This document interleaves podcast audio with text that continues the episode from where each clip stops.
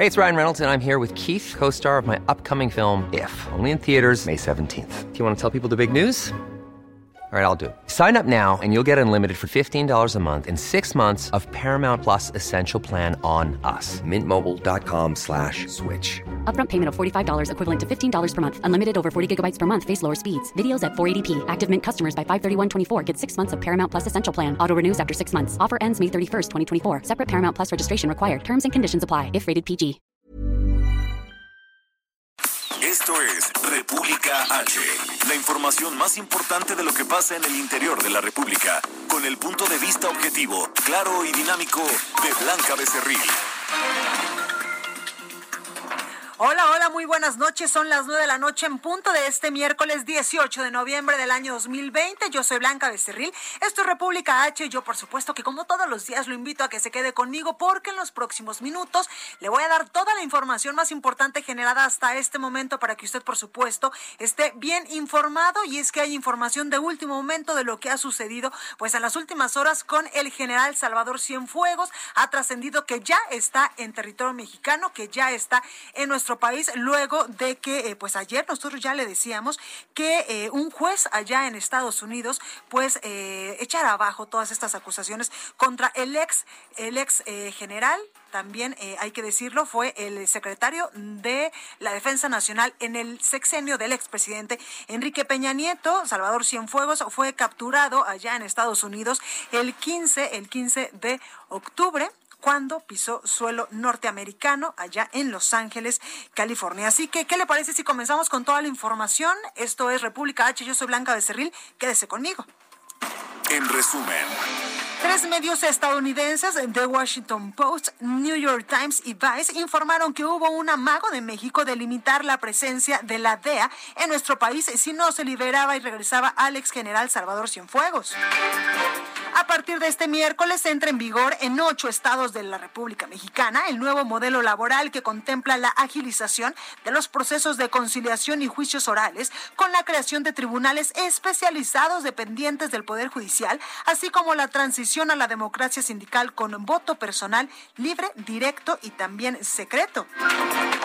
El presidente nacional de Morena, Mario Delgado, anunció que ya fue aprobada por el Consejo Político la política de alianzas de este instituto político para contender en el 2021, por lo que realizará negociaciones con otros partidos.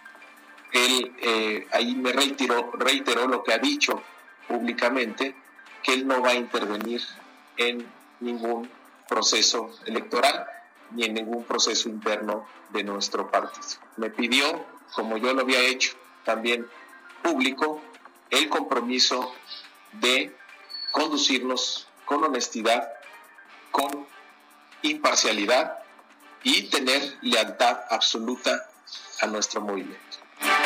El Partido Acción Nacional irá sin coaliciones para la gubernatura de Guerrero en el 2021, confirmó su dirigente estatal, Eloy Salmerón Díaz.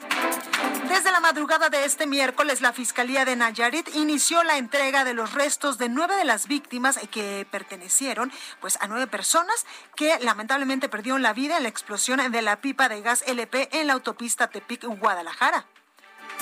Y estudiantes de la normal rural de Ayotzinapa, esto en Guerrero, lanzaron cohetes, piedras y realizaron pintas en una oficina de la Secretaría de Educación de Guerrero, esto en Chilpancingo. Reporte vial.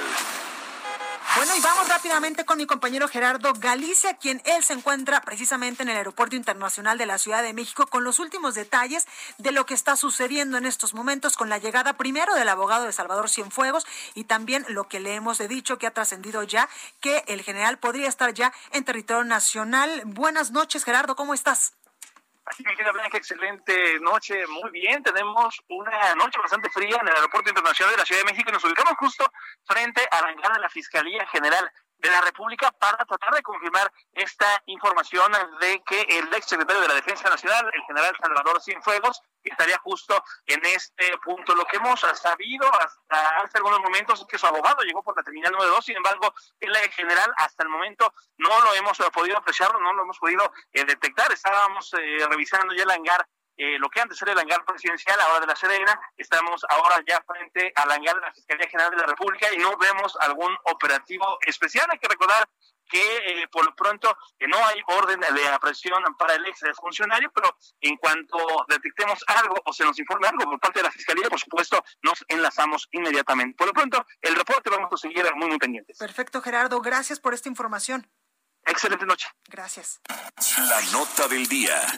Bueno, y precisamente la nota del día es esto. Luego de que el gobierno de Estados Unidos se desistiera de los cargos contra el exsecretario de la Defensa Nacional, Salvador Cienfuegos, quien fuera pues secretario de la Defensa con el expresidente Enrique Peña Nieto, el presidente de México, Andrés Manuel López Obrador, agradeció que se haya rectificado la decisión y aclaró que no hay nada que ocultar en la negociación. Y precisamente para hablar más de este tema, tengo en la línea telefónica a Jesús Esquivel. Él es periodista de Proceso. Jesús, buenas noches, ¿cómo estás? Bien, buenas noches, Blanca. Gracias, Jesús. Oye, pues eh, estamos ya a unos minutos, si no es que ya llegó a territorio nacional el, el general Salvador Cienfuegos, ¿verdad? No, ya llegó. No estamos a unos minutos, ya llegó. ¿Tú nos puedes confirmar que eh, ya está en territorio nacional?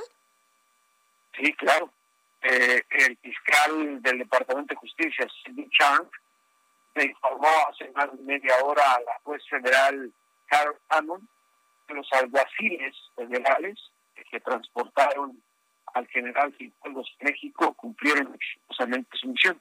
Ya se encuentra en territorio mexicano. Jesús, ¿sabemos en dónde? Si llegó a la Ciudad de México, si solamente lo cruzaron la frontera, ¿a dónde llegó el general? Eso no dice el documento que se entregó a la Corte y que ya fue liberado. Simplemente sostiene que se cumplió con la orden de la juez de transportar, y llevar a México y liberar al general Claro. Oye Jesús, después de que esté en territorio nacional el general, ¿qué es lo que sigue en este proceso? Pues, eh, escuchamos lo que dijo el canciller mexicano, Marcelo Ebrard, que se le va a investigar, pero por lo pronto es libre, eh, depende de la Fiscalía General de la República, ya tiene avanzada la investigación en base a las pruebas que le entregó el Departamento de Justicia sobre los delitos que le retiraron al general en Estados Unidos, que eran cuatro, tres por, por, de corrupción por narcotráfico y conspiración para distribuir drogas en Estados Unidos y uno más por lavado de dinero. No te podría decir exactamente cuál es la situación judicial del secretario de la Defensa, eso lo tiene que estar la Fiscalía General de la República. Por lo pronto, lo único que confirma va eh, el gobierno de Estados Unidos a la Corte Federal del Distrito Oeste es que cumplieron la misión y Cienfuegos se encuentra en territorio mexicano. Pues ahí tenemos información de último momento. Jesús Esquivel, periodista de proceso, gracias por esta comunicación. Buenas noches. Buenas noches. Bueno, pues ahí está la información que se ha mm, realizado pues en estos momentos donde pues ya Jesús Esquivel, pero este proceso, nos ha confirmado que ya está en territorio nacional. No sabemos si llegó al hangar de eh, pues del Aeropuerto Internacional de la Ciudad de México o si solamente, como le decía yo y le preguntaba, cruzó la frontera. Pero vamos a ver algunos datos de pues todos estos estos eh, pasos que ha tenido desde el pasado 15 de octubre el general Salvador Cienfuegos con todo este proceso judicial que se le siguió en Estados Unidos. El 15 de octubre fue detenido en Los Ángeles, California, lo que fue comunicado directamente al secretario de Relaciones Exteriores por el embajador de Estados Unidos en México. Después, el 21 de octubre, reunido con el embajador eh, de Estados Unidos en México, eh, expresa verbalmente la sorpresa y descontento por no haber sido enterado con anticipación de la investigación en contra del general Salvador Cienfuegos. Después vinieron otro tipo eh, de pruebas. El 28 de octubre, el gobierno de México envió una nota diplomática a la Embajada de Estados Unidos manifestando su profundo extrañamiento por la falta de información sobre la investigación que condujo a la detención del general Salvador Cienfuegos. Ya para el 30 de octubre, el director general para América del Norte, Roberto Velasco, recibió físicamente por parte del ministro consejero de la Embajada de Estados Unidos, John Kramer, un oficio con fecha del 29 de octubre del 2020 y suscrito por eh, el administrador de la Administración de Control de Drogas, mejor conocida como la DEA, el cual fue acompañado con un anexo de 743 páginas que entregó a la Fiscalía General de la República. Estos son solamente algunas fechas claves en el proceso del general Salvador Cienfuegos. El análisis. Y precisamente para analizar todo esto que está pasando en estos momentos con el exsecretario de Defensa Nacional del expresidente Enrique Peña Nieto, que ya le decía yo, el 15 de octubre fue detenido allá en Los Ángeles, California. Tengo en la línea telefónica y me da mucho gusto saludar a Arturo Ávila, él es presidente de IBN, también de B Analytics y experto en seguridad nacional por la Universidad de Harvard. Arturo, buenas noches, ¿cómo estás? Blanca, muy buenas noches, muy buenas noches, por supuesto, de saludar a tu auditorio como siempre. Gracias, Arturo. Oye, pues cuéntame qué lectura podemos darle a todo esto que ha sucedido en las últimas 24 horas con eh, pues la liberación del general Salvador Cienfuegos de todas estas pruebas y de todas estas acusaciones allá en Estados Unidos para ser precisamente juzgado aquí en territorio nacional. Pues bueno, la verdad es que yo creo que es una gran noticia para México por muchas razones.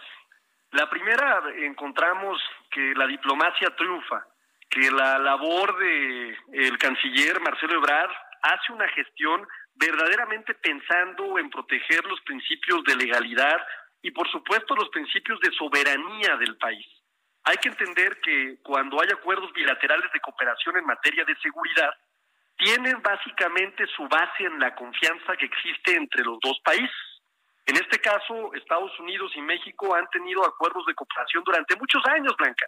Y lo único que se podía esperar, por supuesto, era que hubiera una información previa a una detención y sobre todo de un personaje tan importante, que era ni más ni menos que el secretario de la defensa de nuestro país.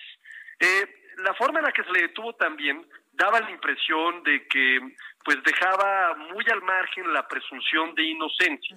Hubo una filtración muy importante de documentos, los cuales daban una sospecha de la veracidad o no la veracidad, porque si bien es cierto eh, tener eh, conversaciones mediante un dispositivo electrónico no tienen necesariamente como, como resultado un enculpamiento, un enjuiciamiento, la realidad es que venía otro tema muy importante que podía provocar una crisis diplomática entre México y Estados Unidos, que es cómo se obtuvieron este tipo de pruebas. Y este es un tema bien importante, Blanca, porque fíjate, se puede decir o se puede pensar en la presunción de inocencia. Puede que tenga alguna culpabilidad, quién sabe, tendrá que demostrarse o no. Pero la realidad es que las pruebas que se iban a ofrecer ante el juez en Estados Unidos o ante la jueza en Estados Unidos tenían un origen ilícito. Y al momento en el que el general Salvador Cienfuegos se declara no culpable, las evidencias del caso se iban a poner sobre la mesa. Perdón, Blanca. Sí, sí, sí, te escucho, te escucho. Mm. Se iban a poner sobre la mesa. Y entonces, pues básicamente lo que iba a suceder era un conflicto diplomático porque había un tema de soberanía. Imagínate tú que eh, voy a hacer una analogía, pero en caso inverso. Imagínate tú que las agencias de investigación del gobierno mexicano estuvieran investigando al ministro de la Defensa o al secretario de la Defensa de los Estados Unidos. ¿De qué tamaño sería la recriminación en materia de soberanía, en materia de seguridad nacional, en materia del rompimiento de los acuerdos bilaterales? Entonces, ¿qué habría que rescatar en todo esto? Primer parte, hay un gran trabajo diplomático del canciller Marcelo Ebrard que logra mediante las notas diplomáticas, mediante las intervenciones, con las llamadas con el fiscal general de Estados Unidos y a través también de la subsecretaría de Norteamérica, una gestión en donde básicamente dice, hey señores, mucho cuidado. Si queremos continuar con un acuerdo bilateral de cooperación, tenemos que tener confianza. Y para tener confianza, lo primero que se tiene que hacer es compartir información. Segundo, el, eh, el tema no es menor. Y estamos en disposición de recibir todas las pruebas por conducto de la Fiscalía para que sean evaluadas y, en su caso, someter a consideración del eh, Poder Judicial la probabilidad de tener responsabilidades o no, que es algo que no sabemos si va a suceder o no.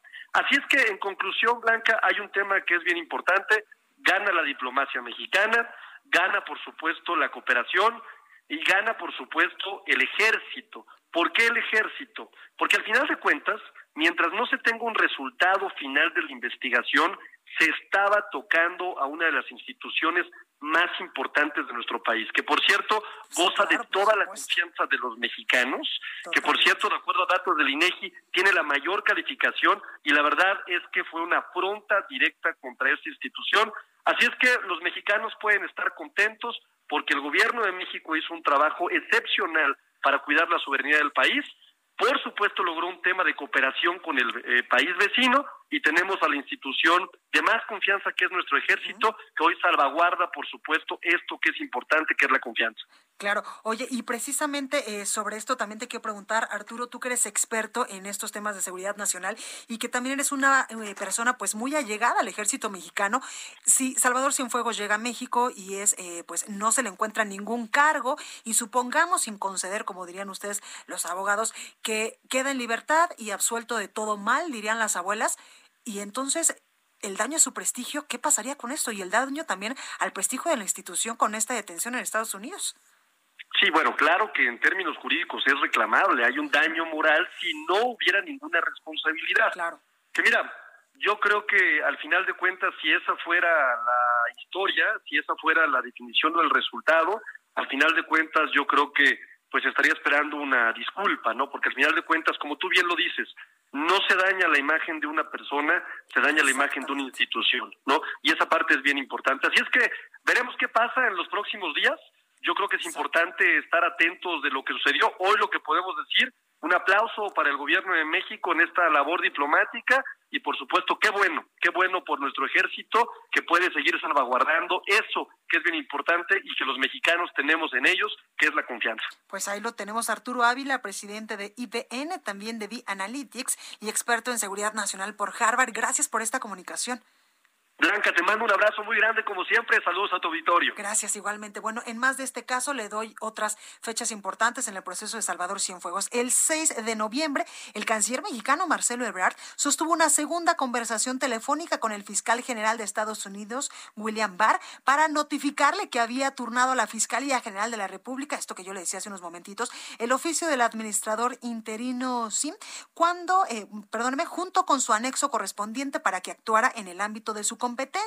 Además, ese mismo día, la Fiscalía General de la República solicitó de manera formal y en los términos del Tratado de Cooperación entre Estados Unidos y México eh, sobre asistencia jurídica mutua la evidencia del caso que obraba en el poder del Departamento de Justicia. Ya para el 11 de noviembre, el gobierno de México recibió de manera oficial la evidencia del caso de Cienfuegos mediante valija diplomática y de conformidad con el Tratado de Cooperación entre eh, los Estados Unidos mexicanos y los Estados Unidos de América sobre asistencia jurídica mutua. Ya es para el 17 de noviembre, eh, que en estos momentos pues estamos hablando de esto que sucedió. La Fiscalía General de la República y el Departamento de Justicia de Estados Unidos dieron a conocer que gracias a la estrecha relación entre ambas dependencias, el Departamento de Justicia estadounidense tomó la decisión de solicitar a la jueza del caso de Salvador Cienfuegos que se desestimen los cargos penales contra Cienfuegos para que sea investigado y en su caso, ojo aquí, procesado acorde con las leyes mexicanas y se compromete a continuar la cooperación dentro de ese marco, por supuesto, para apoyar a las investigaciones que realicen autoridades mexicanas. Y es ya el 18 de noviembre cuando la jueza de la Corte del Distrito Este de Nueva York aceptó la petición del gobierno de Estados Unidos para desestimar pues todos estos cargos en contra del general Salvador Cienfuegos y ponerlo a disposición del gobierno federal para ser investigado aquí en nuestro país. Y yo le decía hace unos momentitos que ya está confirmado que el general Salvador Cienfuegos está en territorio nacional y es que en un comunicado del Departamento estadounidense de Justicia, el fiscal en funciones del Distrito Este de Nueva York informó a la jueza Amon, encargada del caso del general, a la Corte del Distrito Este de Nueva York, que el Servicio de, Alguaciles de Estados Unidos ha transportado exitosamente a Salvador Cienfuegos a México. Esto es lo que dice el comunicado que hace unos momentos eh, pues eh, ya tenemos en, en nuestro poder. Bueno, y vamos a más información con precisamente, exactamente, Rafael Heredia, abogado del general Salvador Cienfuegos. Abogado, buenas noches, ¿cómo está? Bien, gracias. Gracias, abogado. Pues hemos dado a conocer que el general ya se encuentra en territorio mexicano. Sí, me permite usted 15 segundos. Claro, por supuesto. Le embarcamos ahorita en un minuto, si quiere. Eh, con usted y con todos sus compañeros, eh, reporteros y periodistas eh, le doy yo en lo personal como amigo y abogado de General Cienfuegos, muchísimas gracias y un gran reconocimiento para el señor presidente López Obrador, para el señor presidente Donald Trump, al señor fiscal general de la República, Alejandro Gertz Manero, al procurador de los Estados Unidos, abogado Barr, y a nuestro canciller por el gran trabajo que llevaron a cabo. La diplomacia es un espléndido camino para llegar a soluciones. Abogado, ¿ahora qué sigue en México? Ya que el general... No, mire, lo, yo realmente no le puedo comentar mucho. Voy llegando, llegué hace 25 minutos a México. ¿Sí? Claro. Oiga, ¿sabemos en, dónde aterrizó el general? No, no, no veníamos juntos, no. A él lo custodiaron los US Marshals, los aguaciles de, de los Estados Unidos, y no sé ni siquiera a dónde llegó. Perfecto. Lo único que sé es que ya está en México. Perfecto, pues con esa confirmación nos quedamos, abogado. Muchísimas gracias por esta comunicación. Gracias, que pase usted buena noche. Gracias igualmente. Bueno, pues acabamos de hablar con el abogado del general Salvador Cienfuegos, Rafael Heredia, quien nos acaba de comentar que hace escasos 25 minutos también aterrizó en territorio nacional y que eh, nos acaba también de confirmar que el general Salvador Cienfuegos ya está en nuestro país, ya está en territorio nacional. No venían en el mismo vuelo, evidentemente, pero que el general Salvador Cienfuegos, una vez de que estuvo eh, pues mucho tiempo, desde el 15 de octubre, allá en Estados Unidos, ya está en territorio mexicano. Ahora habrá que darle seguimiento, por supuesto, a este tema, sobre todo si eh, la Fiscalía General de la República va a, interponer alguna acción penal o algo en contra del ex general. Bueno, continuamos con más información. Bueno, y vamos con mi compañero Francisco Nieto, porque eh, lamentablemente Candelaria Beatriz López Obrador, hermana del actual presidente de México, pues falleció este miércoles. Francisco, buenas noches, ¿cómo estás? Blanca, ¿qué tal? Muy buenas noches. Sí, Lamentablemente, a las 5.30 de la mañana falleció Candelaria Beatriz eh, López Obrador, la hermana menor del presidente Andrés Manuel López Obrador. Eh, esto de acuerdo con fuentes de la presidencia de la República. Candy, como le llamaban sus allegados, pues tenía, vivía en Chiapas, pero falleció en el Hospital Militar de la Ciudad de México, sitio al que asistió el propio presidente luego de concluir con la mañanera de ayer incluso la corte, eh, pues el presidente tuvo que cortar la mañanera abruptamente, pues eh, tenía que ir a, este hospital para pues, reunirse con sus familiares. Y bueno, pues así fue que concluyó esta mañanera y después pues regresó a un evento en Palacio Nacional donde también pues se le vio triste al presidente, eh, estaba pues estaba buscando eh, acabar pronto el evento y así fue como pues el presidente concluyó este día con pues con esta esta noticia. Pues ahí lo tenemos Francisco, muchas gracias.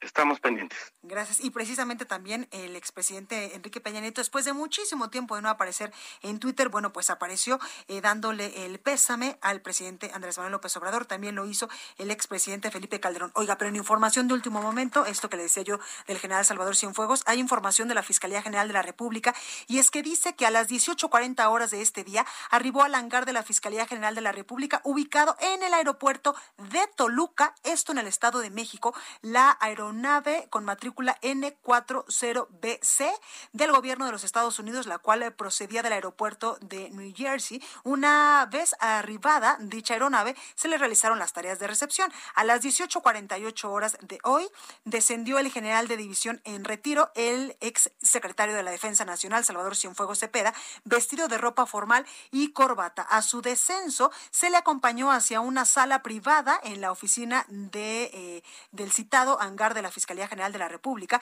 donde se le practicó con su anuencia un dictamen pericial médico para la constancia de su estado de salud al arribo a este país, el cual resultó favorable, dice la Fiscalía General de la República.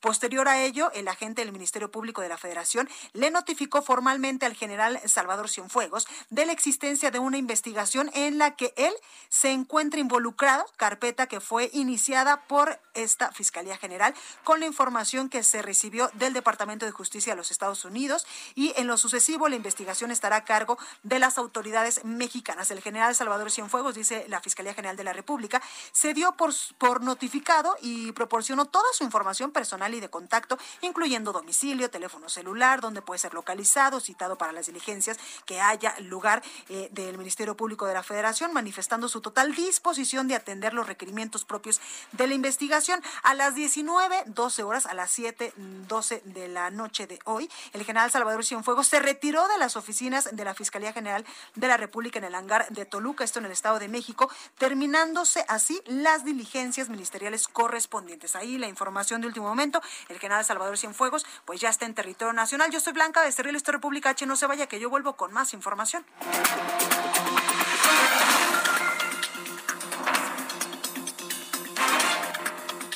Continúa escuchando a Blanca Becerril con la información más importante de la República en República H.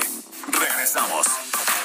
Estamos de regreso con la información más importante de la República en República H con Blanca Becerril, transmitiendo en Heraldo Radio en resumen. El presidente de México, Andrés Manuel López Obrador, canceló la gira que realizaría este fin de semana en Nayarit y Sinaloa sin dar a conocer los motivos. Comunicación Social de Presidencia informó que el primer mandatario no visitará dichas entidades.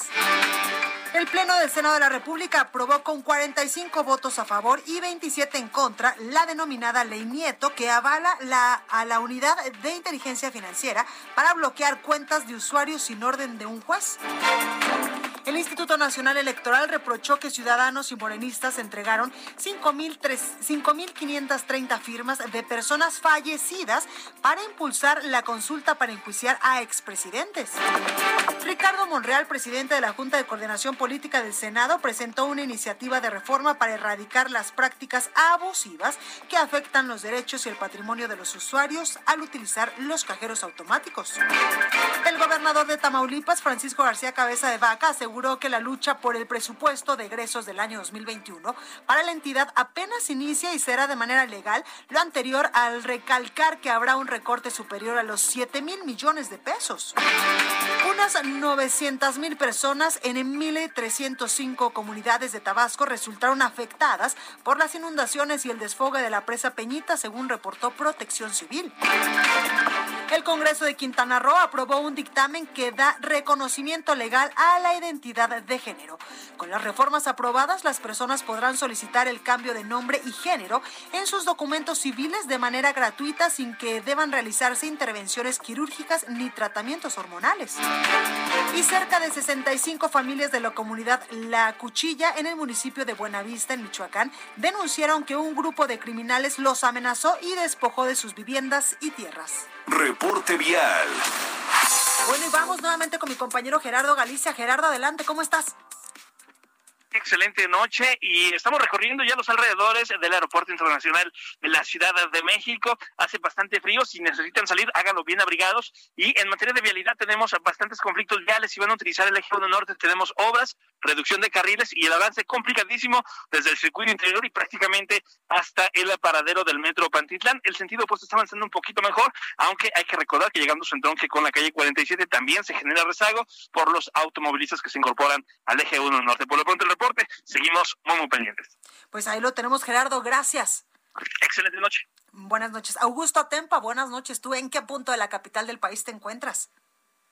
Muy buenas noches. Pues yo me encuentro en la zona centro y es que pues se da en la esquina, bueno, en esta a esta hora se dan dos manifestaciones, una se da en la esquina del eje central y Juárez. Son un grupo de comerciantes que mantienen el bloqueo sobre el eje central. Hay un dispositivo de seguridad por parte de la policía para desviar la circulación de los automovilistas. Esto por supuesto complica el avance para aquellos automovilistas que van buscan llegar a la zona de Garibaldi utilizando el eje central y en la esquina de Insurgentes y Nuevo León tenemos presencia de otro grupo de manifestantes. No bloquean la circulación, pero sin duda hay que tomarlo en cuenta. Blanca, mi reporte. Muchísimas gracias.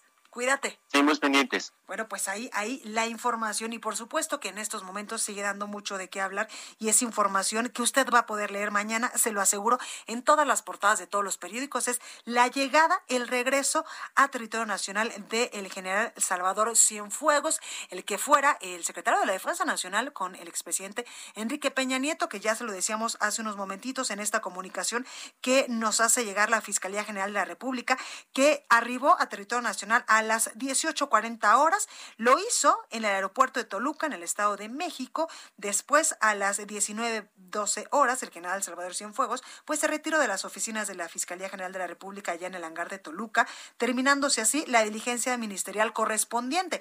Otra cosa importante es que el general Salvador Cienfuegos se dio por notificado y proporcionó toda su información personal, perdóneme, y de contacto, incluyendo domicilio, teléfono celular, dónde puede ser localizado, esto es cosa importante, y citado para que las diligencias a que haya lugar y ordene el Ministerio Público de la Federación, pues eh, puedan manifestar eh, pues lo que para lo que lo necesiten. Esto quiere decir que manifestó en todo momento su total disposición de atender los requerimientos propios de la investigación. Parte de lo que está sucediendo en estos momentos con el general Salvador Cienfuegos. Entrevista. Bueno, y vamos con más información con temas de coronavirus y es que lamentablemente en el país pues sigue en aumento la cifra. En estos momentos la Secretaría de, Salud Federal reportó ya 99 mil 528 eh, decesos en territorio nacional, pero también hay buenas noticias porque eh, eh, Pfizer ya dijo que su vacuna tiene una efectividad del 95%. Para hablar más de estos temas, tengo en la línea telefónica a Lore Anne Jiménez, ella es jefa del Laboratorio de Genética Molecular de la máxima casa de estudios de la UNAM. Muy buenas noches, ¿cómo está? ¿Qué tal? Muy buenas noches, Blanca. Muy bien, gracias. ¿Usted? Muy bien, gracias. Oye, Laurí, pues los casos eh, confirmados en México lamentablemente siguen en aumento a pesar de todas las medidas de confinamiento que hemos tenido durante muchos meses, de todas estas medidas también para evitar la propagación del coronavirus y también lo otro que es mucho más lamentable es el número de muertes que ya tenemos en territorio nacional. Sí, así es. Pero de qué me, no sé de qué medidas está usted refiriendo, porque pues eh, realmente en nuestro país no se toman medidas de contención para no se toman medidas de contención epidemiológica para controlar la propagación de los contagios en la comunidad. ¿Qué debía de haber hecho en México en ese sentido, doctora? Sí, claro, las autoridades debieron, como se ha hecho en los países que se han podido controlar, ejemplos buenos, los del sureste de Asia, ¿verdad? Los del sureste asiático, pues se necesitan establecer medidas de contención epidemiológica. Este problema, pues no se va a resolver solo, ¿verdad? Ni va a pasar con el tiempo vamos a vivir con este virus hasta que no tengamos un tratamiento o se pueda hacer una vacunación a la población este masiva de la población, ¿verdad? Entonces, mientras tanto, pues sí, ¿qué, qué confinamientos? ¿De qué confinamiento estamos hablando? Se hizo un confinamiento por allá de cuando era la, la Jornada Nacional de Sana Distancia, qué sé yo, ¿no? abril, claro, sí, sí, sí. Pero eso no sirvió de nada, no sirvió de nada porque esos confinamientos se hacen con un objeto muy claro. El objeto de los confinamientos es darle tiempo a las autoridades para establecer las medidas de contención necesarias para controlar la propagación de los contagios en la comunidad. Eso en nuestro país no se hizo. La gente se confinó y mientras el gobierno no hizo nada.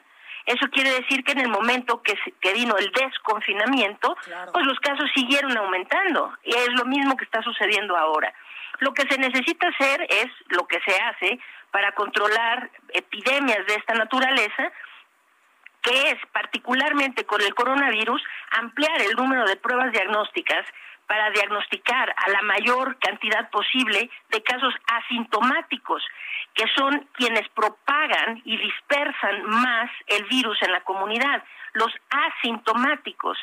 Entonces, en nuestro país pues no se hace ningún esfuerzo para esto porque de hecho uno de los requisitos que necesita tener una persona para que se le haga una prueba diagnóstica gratuita en el sector eh, este público es que tenga síntomas y no solo síntomas sino relativamente graves verdad entonces, ¿Las se necesita en ese sentido hubiesen ayudado a detectar eh, dónde estaban los casos incluso asintomáticos de coronavirus? No, de ninguna manera. Las pruebas rápidas, las pruebas serológicas rápidas no tienen en realidad ninguna utilidad más que una utilidad en el campo científico para investigación. Son pruebas que resultaron ser, teníamos la esperanza de que fueran a, hacer pruebas eh, suficientemente exactas para servir para el diagnóstico, pero no es así. Son pruebas que tienen un índice eh, de exactitud muy bajo, quiere decir que arrojan muchos falsos positivos, muchos falsos negativos, no son pruebas confiables, entonces no, eso no hubiera servido. Lo que hubiera servido es invertir, ¿verdad?, en realizar un mayor número de pruebas por PCR, que son las que sí interesan, las que sí proporcionan un diagnóstico acertado, y entonces con esas hacer la estrategia del 1, 2, 3. El 1, 2, 3 es ampliar el número de pruebas para detectar a un gran número de asintomáticos, esos de cada caso confirmado, rastrear sus contactos también con pruebas y el tercer paso es aislar, es decir, tener una estrategia de aislamiento selectivo de los casos positivos para poder cortar las cadenas de transmisión. Esa es la clave, cortar las cadenas de transmisión en la comunidad. La población pues puede ayudar a esto, desde luego, ¿no? O sea, poniéndose cubrebocas, esto es lo más importante, utilizando el cubrebocas siempre que salgan de casa, no utilizarlo, sino utilizarlo bien, claro, tapándose nariz y boca. Como no se debe. Sí, claro, no, no sirve de nada si lo traen en, en, el cuello, en la cabeza, o si se tapan solamente la boca. Esto, los, las mascarillas necesitan ser utilizadas desde el puente de la nariz hasta el mentón, cubriendo nariz y boca y utilizarlo todo el tiempo que salgan de casa. Es importante ventilar los espacios cerrados, esto es muy importante para la propagación, para prevenir la propagación del contagio. Y muy importante también la situación de, evitar aglomeraciones, eh, eh, guardar distancia y sobre todo el cubrebocas, es decir, la población puede hacer esto para ayudar pero esto ayuda, más no resuelve. Lo que puede resolver tiene que venir de la autoridad, eso sin duda. Totalmente. Eh, también quiero preguntarle, ¿es una buena noticia los avances importantes que hemos dado a conocer en los últimos días sobre eh, pues estos ensayos de la posible vacuna contra el coronavirus? Sí, claro, esto es muy importante, es alentador. Se tienen por lo menos ahorita dos vacunas, la de eh, los laboratorios, la de Moderna, pues, y la de Pfizer estas dos vacunas están dando ya sus resultados de la fase 3, eh, de los ensayos clínicos de fase 3 con resultados pues muy alentadores efectivamente, ¿no? La de Pfizer primero dijo 90%, ahora sale con que es un poco más de 95.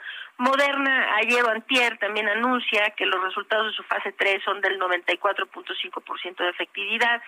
Todo esto es alentador, pero debe ser puesto en perspectiva. Es decir, sí, es verdad que ahora hay algunas, por lo menos ahorita, un par de vacunas, y hay otras, ¿no? Porque hay 12 vacunas que están actualmente en fase 3 de experimentación. La de AstraZeneca también pinta bien, la de Johnson y Johnson, hay varias, ¿no? O sea, que, que, que, que van dando. Tendremos una vacuna, sin duda. Lo que no tendremos es una vacuna suficientemente pronto para salvar México mañana o pasado. Estará rebasando los 100 mil muertos por COVID-19 en cifras oficiales, ¿no? En, en, cifras extraoficiales que incluyen el exceso de mortalidad, vamos cerca de las 200 mil. Entonces, eh, eh, ninguna vacuna vendrá a tiempo para prevenir las siguientes 100 mil muertes que se van a dar en nuestro país. Es decir, la gente cree que con que una farmacéutica anuncie que tiene una vacuna efectiva, estamos a punto de tener un remedio milagroso y esto no es verdad. Porque además todavía falta el asunto de la, de la distribución. Es cierto, y es un asunto muy complicado, de hecho. Este, la vacuna de Pfizer es una vacuna que se complica mucho su distribución, tiene que llevar una cadena fría eh, de ultracongelación, es decir, en, eh, esta vacuna se almacena y se transporta a menos 75 grados centígrados. Nuestro país no tiene cadenas de distribución masiva de ultracongelación. Esto quiere decir que la vacuna de Pfizer difícilmente alguna vez estará disponible aquí en México. Esa vacuna no llegará a nuestro país, esa es la realidad. Y si llega, llegará al sector privado, pero eso no solucionará el problema para la mayor cantidad de la población mexicana. Entonces, bueno, hay otras, ¿verdad? Moderna, esa es un poco más sencillo, esa es cadena de frío de congelación, es decir, a menos 20 grados centígrados. Esto pues sí se tiene, incluso hay redes de congelación a este eh, a estas temperaturas que se utilizan en la industria alimentaria y también farmacéutica, ¿no? Entonces esto será menos complicado. Pero cuidado, o sea, esta vacuna puede estar ahí, muy bien, gracias, pero la vacuna no salva vidas, lo que salva vidas es la vacunación. Y vacunar masivamente a toda una población podría llevar meses e incluso años. Entonces, la esperanza de que la población mexicana esté vacunada masivamente para controlar este problema, ojo, no hay esperanza de que esto ocurra antes de mediados o finales del año próximo. De ahí que, qué bueno que tengamos esperanzas sobre una vacuna, pero mientras la vacuna llega, lo que tenemos que tener más que esperanzas son acciones concretas pues para salvar las vidas que mañana se van a perder. Pues ahí lo tenemos. Muchísimas gracias, Laurín Ana Jiménez, jefa del Laboratorio de Genética Molecular de la UNAM. Gracias por esta comunicación. Nada que agradecer, al contrario, un placer. Gracias, cuídate mucho. Bueno, pues ahí está quien le sabe y le sabe muchísimo al tema. Vamos a más información con mi compañero Manuel Durán, porque reabrieron los locales en el metro de la Ciudad de México. Manuel, buenas noches, ¿cómo estás? Hola, muy buenas noches, Blanca. En efecto, hoy reabrieron 2.550 locales al interior de, del sistema de transporte colectivo Metro. Eh, hay que recordar que, que apenas se dio, se dio la, emergencia sanitaria, fueron cerrados todos estos locales, estamos hablando de, de, de más de, dos, de 3.000 locales comerciales. De esos 2.550 tuvieron que ser cerrados, el resto pudieron estar abiertos debido a que son eh, locales que tenían eh, una actividad esencial como son farmacias eh, y, de otro tipo de servicios que podían estar abiertos. Pero la medida es aplicable solo a los permisionarios que se encuentren al corriente en el cumplimiento de sus obligaciones.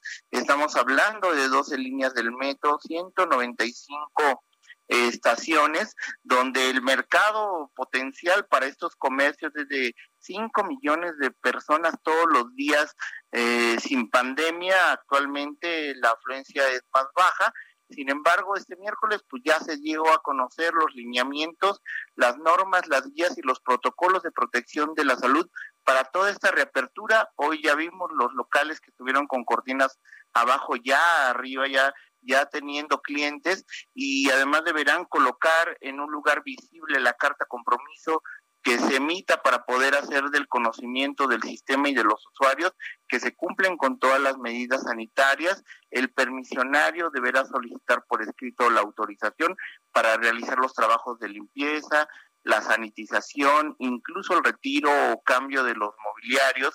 Eh, es toda una ciudad abajo de la ciudad que hoy eh, entra en una en otra fase de operación y por eso es importante que, que se hayan abierto esa cantidad de locales. Pues ahí lo tenemos, Manuel. Gracias por esta información.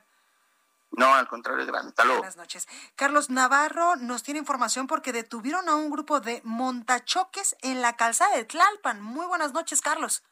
Buenas noches, Blanca. Te saludo con gusto a ti y al auditorio. Bien, tres individuos quienes forman parte de un grupo de montachoques.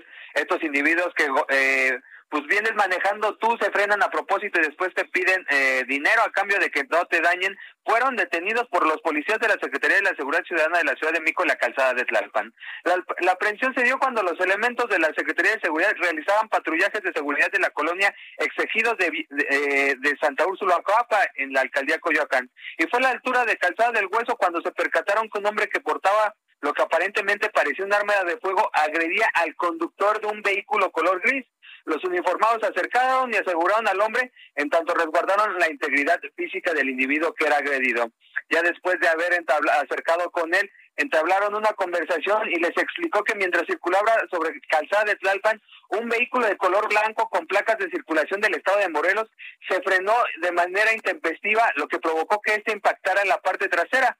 Él llamó a, su agencia de seguros, sin embargo, el hombre eh, que, que lo agredía después de ello se portó de manera muy agresiva, lo intentó golpear, incluso dos personas que venían con este, en este grupo de montachoques intentar, intentaron sacarle cosas de su vehículo. Lo bueno fue que los policías lograron llegar a tiempo y todos ellos fueron detenidos incluso con una arma de fuego y estos fueron puestos a disposición del Ministerio Público. Y recordarle a nuestros eh, eh, compañeros radioescuchas es que es un caso que se dio también con una persona en redes sociales denominado Eddie. Él difundía su video donde decía que literal lo intentaron matar y lo agredieron, el coche se lo dejaron hecho añicos. Por lo tanto, recomendarle a los automovilistas que tengan cuidado y que llamen a los servicios de emergencia inmediatamente cuando vean una situación sospechosa, porque cada vez están proliferando más estos individuos. Lamentablemente, en este año solamente han detenido a 11 de estas personas. En, en contraste, los, las denuncias por extorsión de este tipo siguen aumentando, Blanca. Entonces, vamos a estar pendientes de esta situación. Pues ahí lo tenemos. Muchísimas gracias. Hasta luego, buenas noches. Buenas noches. Entrevista. Bueno, y como yo le he venido comentando a lo largo de estos últimos días, ya estamos por arrancar el proceso electoral 2021, donde se van a renovar pues 15 gubernaturas en el país. Y para hablar más al respecto, tengo en la línea telefónica a José Narro Céspedes. Él es senador de la República por Zacatecas. Senador, buenas noches, ¿cómo está? Muy buenas noches, Blanca. Mucho gusto saludarte a ti y a todo el auditorio de este importante espacio de noticias y de comentarios. Gracias, senador. Oiga, pues cuéntenos hacia dónde cree que pues lleguen estas propuestas de eh, posibles alianzas electorales, sobre todo allá en Zacatecas, cuando se estaría pues renovando la gubernatura en el 2021. Bueno, en el caso de Zacatecas en concreto, creo que Morena por sí solo tiene grandes posibilidades de ganar. Las encuestas las vamos encabezando. Estamos trabajando para construir toda la estructura electoral con tiempo, los comités los comités de protagonistas para el cambio también y sentimos que eh, va bien el proyecto, va bien el partido, en la mano con nuestro presidente Andrés Manuel López Obrador en la construcción también de la cuarta transformación y un servidor José Narros Estes, pues hemos estado impulsando que esto se pueda hacer realidad, esta cuarta transformación, ya no nada más a nivel nacional, sino también en Zacatecas. Claro. Entonces ahí estamos trabajando. ¿Con usted Eh, llegaría la cuarta transformación que, a Zacatecas? eh, es importante el esquema de alianza, sobre todo para ganar el Congreso de la Unión, pero creo que también el partido no se puede desdibujar con aquellos que no han actuado corresponsablemente con Morena, que no han sido buenos aliados, que habían sido, que fueron aliados y han sido aliados del PRI y del PAN. Hoy necesitamos precisamente consolidar el proyecto y necesitamos gente leal, gente comprometida con la construcción de estos cambios que está impulsando nuestro presidente Andrés Manuel López Obrador. Senador. Eh, junto con muchos de nosotros, con José Narro, un servidor, y muchos senadores y diputados que estamos trabajando a favor de estos cambios.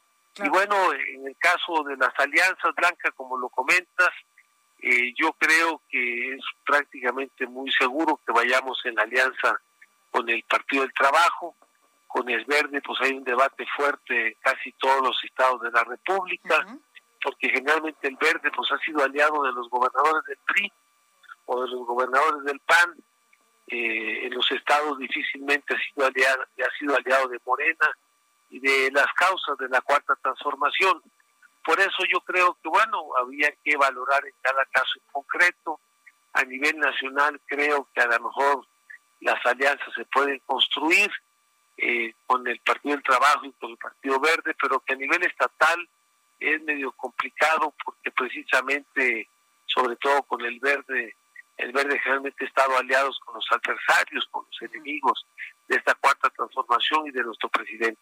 Claro. Senador, hace unos momentitos decía cosas eh, bastante importantes y quiero preguntarle, ¿con usted a la cabeza del gobierno de Zacatecas llegaría realmente la cuarta transformación a, a ese país de, de, nuestro país, a ese estado de nuestro sí, país? Sí, llegaría. Nosotros estamos eh, planteando precisamente hacer un gobierno de austeridad, que el gobernador gane un salario por abajo del salario del presidente, que el gobernador viva con la justa medianía de su salario, que no sea el salario o los privilegios o el acumular fortunas que nos lleva a gobernar, sino el realmente servirle a Zacatecas y a los zacatecanos y realmente construir este cambio que es lo más importante en el país, el gran cambio, la gran transformación que permita sentar las bases de un México justo, de un México de, democrático, de un México de derechos y de libertades, de un México y de un Zacatecas eh, permita ser próspero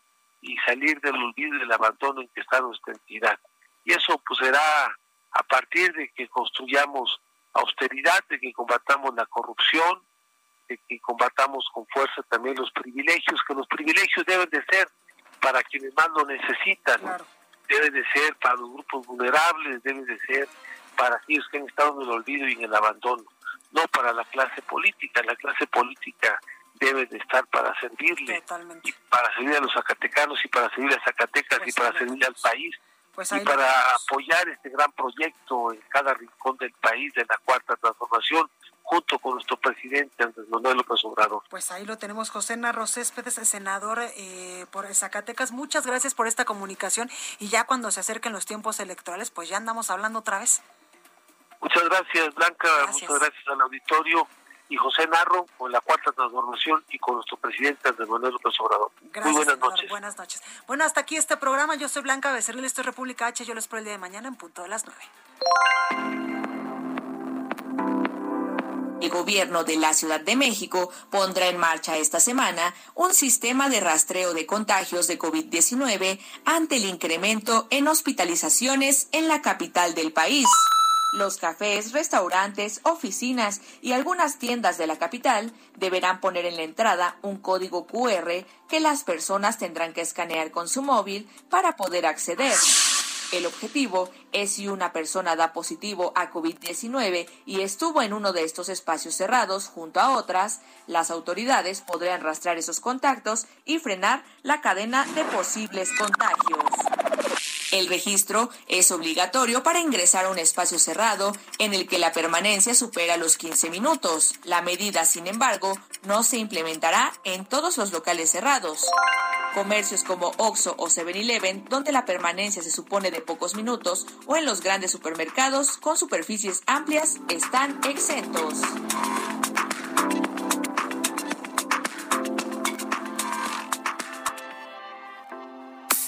Esto fue República H, la información más importante de lo que pasa en el interior de la República, con el punto de vista objetivo, claro y dinámico de Blanca Becerril. Continúa escuchando Heraldo Radio, donde la H suena y ahora también se escucha.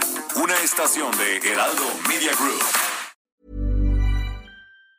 Hey, it's Danny Pellegrino from Everything Iconic. ¿Ready to upgrade your style game without blowing your budget? Check out Quince. They've got all the good stuff shirts and polos, activewear, and fine leather goods, all at 50 to 80% less than other high end brands. And the best part? They're all about safe, ethical, and responsible manufacturing.